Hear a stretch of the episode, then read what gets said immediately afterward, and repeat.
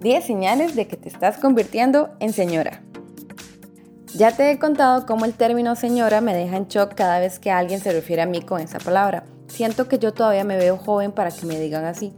Cuando me dicen señora en un contexto formal, como por ejemplo si estoy hablando con un vendedor o alguien de servicio al cliente, no me siento mal porque entiendo que es una cuestión de respeto e incluso desde mis 20 me decían así. Pero ahora, con casi 35 años, que me digan señora, me causa un cortocircuito en la cabeza. Sin embargo, hoy les quiero compartir 10 comportamientos que yo hago y que me hacen sentirme como una señora. A ver si a vos te pasa lo mismo. 1 despertar en la mañana, ver que está soleado y que el primer pensamiento sea lavar ropa. Cuando en la vida de soltera que vivía en la casa de mis papás pensaba algo así? Nunca. A lo mucho lavaba los sábados y lo hacía en la mañana para tener el resto del día libre. Sin embargo, creo que este pensamiento de señora es debido a que yo no tengo techo en mi patio y aprovechar el sol de las mañanas antes de que empiece a llover muchas veces puede significar tener o no tener ropa interior limpia para la semana. Y aunque no es mi caso, si vos sos de las que pensás en lavar en la noche porque la electricidad es más barata, creo que estás cayendo en el pensamiento de señora. 2. Sentir una culpa extraña porque la casa está sucia o desordenada. Ya sea que haya salido todo el día a trabajar o me haya quedado en casa, si la cocina o la sala están desordenadas, de alguna forma extraña siento culpa o responsabilidad. Ganas de limpiar no siento, pero sí una necesidad de hacerlo. Y es que cuando la casa está limpia, todo se siente más bonito, se respira paz y tranquilidad, pero cuando todo está desordenado o sucio, especialmente en la cocina, siento el ambiente pesado y les juro que de soltera esto nunca me pasaba. Mi única responsabilidad de limpieza era mi cuarto y aun cuando estaba desordenado, yo nunca sentí culpa. 3. Asignar un día a la semana para la limpieza del lugar.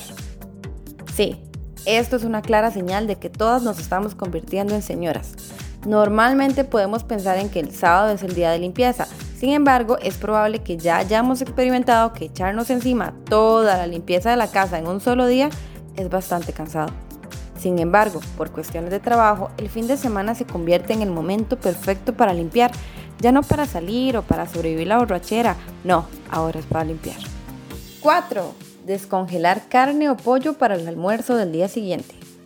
Ay, cómo me reía de una compañera de trabajo que siempre estaba pensando en lo que iba a llegar a descongelar para la comida del día siguiente. En ese momento yo tenía 24 años y me parecía una total locura y pérdida de tiempo ese tipo de pensamientos. Pero bueno, ella estaba casada y tenía un hijo. En cambio yo era soltera, vivía con mis papás y mi máxima preocupación era gustarle al muchacho que me interesaba en ese momento. Ambas, aunque tuviéramos la misma edad, vivíamos realidades completamente diferentes. Hoy día no es que sea muy planificada con las comidas y las latas de atún siguen siendo mis mejores amigos, pero aún así, a veces he puesto a descongelar carne toda la noche para cocinarla en la mañana y tener listo el almuerzo y se alcanza hasta la cena. Y sí, sigo pensando que es puro pensamiento de señora porque en 3 o 4 minutos el microondas hace esa tarea. 5. Tener plantas. Bueno, aquí sí tengo que decir en mi defensa que el de las plantas es mi esposo. Solamente que yo le he ido agarrando el gusto, aunque soy más de tomarle fotos y verlas que de cuidarlas, especialmente por las lombrices que me dan miedo y asco.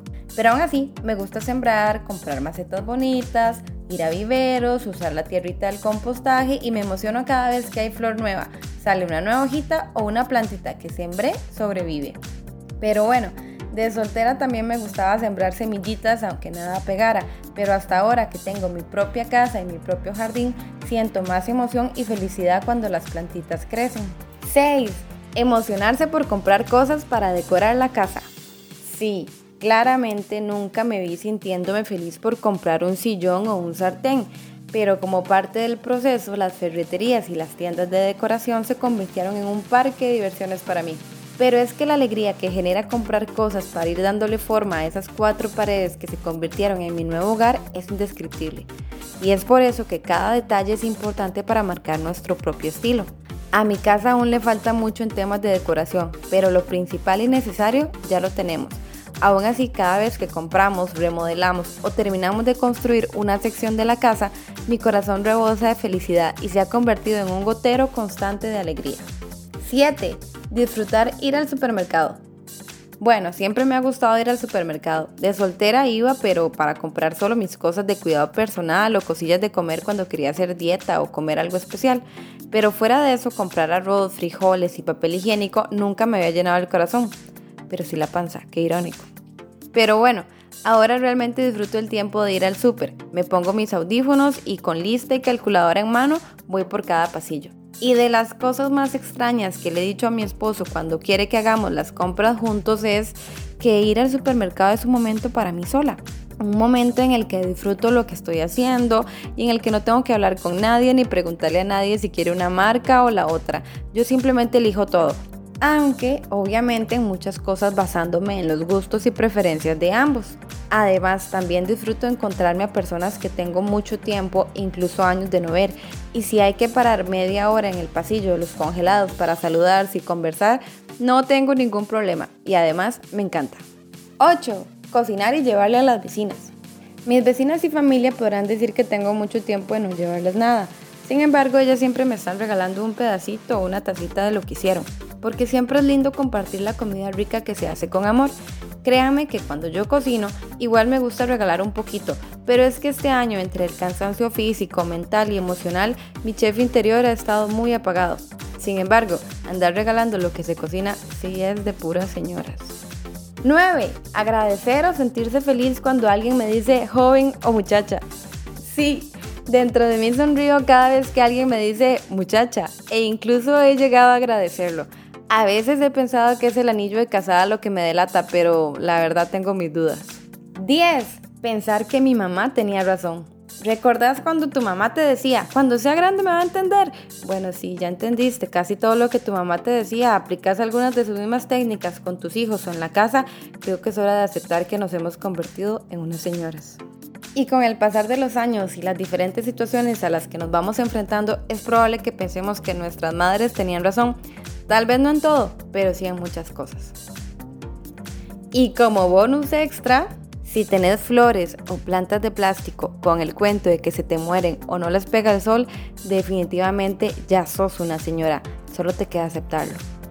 Si después de leer esta lista no te sentís identificada, pero tenés más de 30 años, tranquila, es probable que aún sigas viviendo en casa de tus padres y no tengas hijos. Y no tiene nada de malo, yo viví hasta los 31 con mis papás, sintiéndome así soltera y libre por la vida.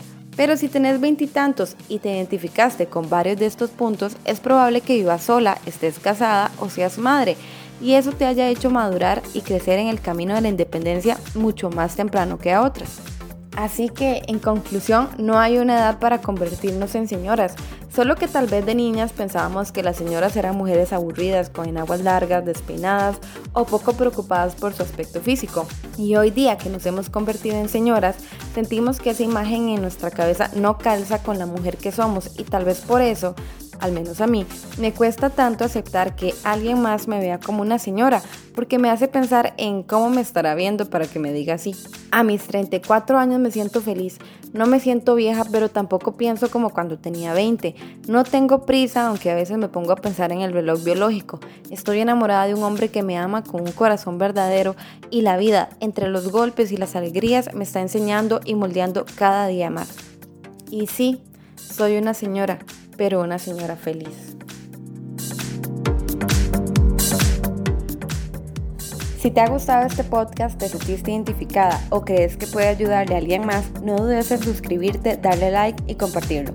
Seguime en Facebook, Instagram y YouTube como Carla Bolanos Blog para que puedas ver mi día a día y todo lo que comparto sobre mujer y estilo de vida. Gracias y nos escuchamos la otra semana. Un abrazo.